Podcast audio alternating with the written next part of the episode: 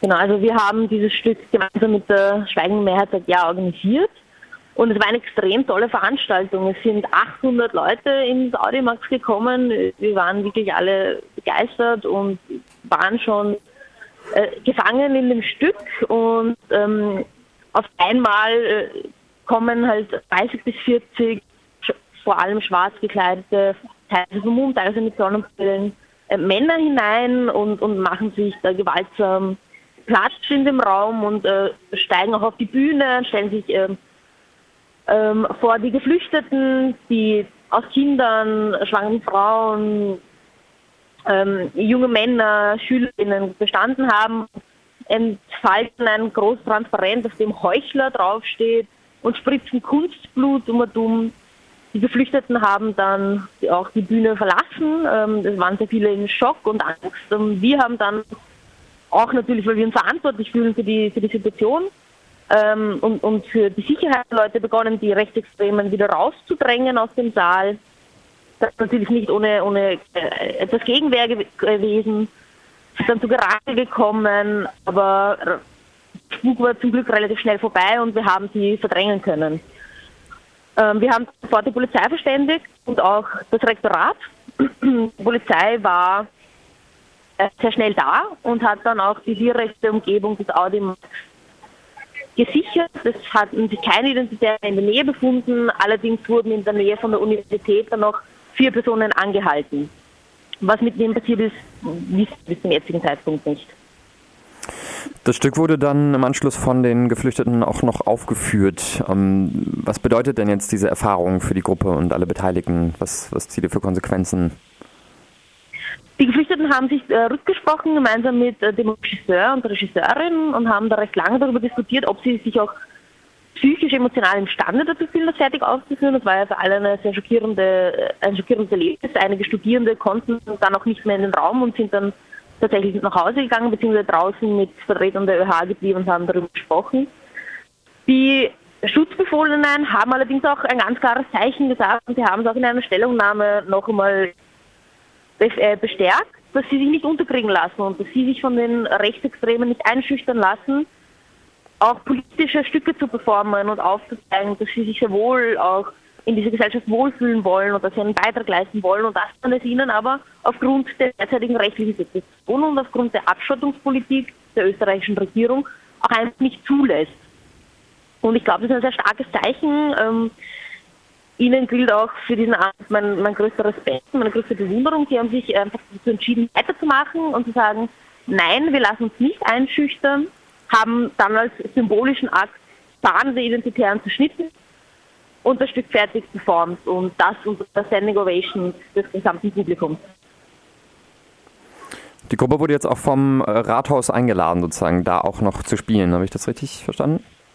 Genau, ja. Es haben am, am Abend direkt haben uns auch Vertreter und Vertreterinnen der Stadt Wien, unter anderem Sandra Braunberger, die Stadträtin ist, angerufen und gesagt, voll der Solidarität können wir noch was tun. Ähm, es haben sich dann viele Politiker und Politikerinnen äh, dem, dem Setzen und dem öffentlichen ähm, ähm, Verurteilen angeschlossen.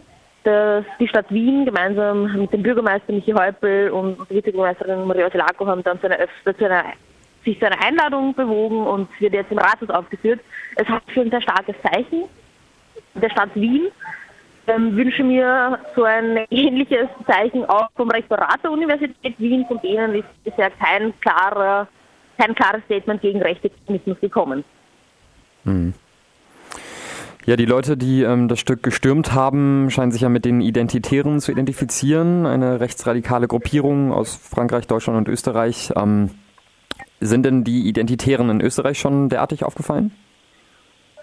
Ja, also die Identitären haben äh, bereits mehrere Veranstaltungen gestürmt. Ähm, es handelte sich bisher allerdings dabei immer um, äh, also um politische Veranstaltungen im Sinne von Diskussionsveranstaltungen, Präsentation des Buchs über die Identitären von Natascha Strobel, Julian Brunsen, Katrin Glösel, ähm, beziehungsweise Veranstaltungen von, Fraktionen der Hochschülerschaften, Bisher hatten sie noch nie eine unter Anführungszeichen künstlerische Veranstaltung gestürmt. Das war ein Novum, aber sie fallen immer wieder durch die Störaktionen auf.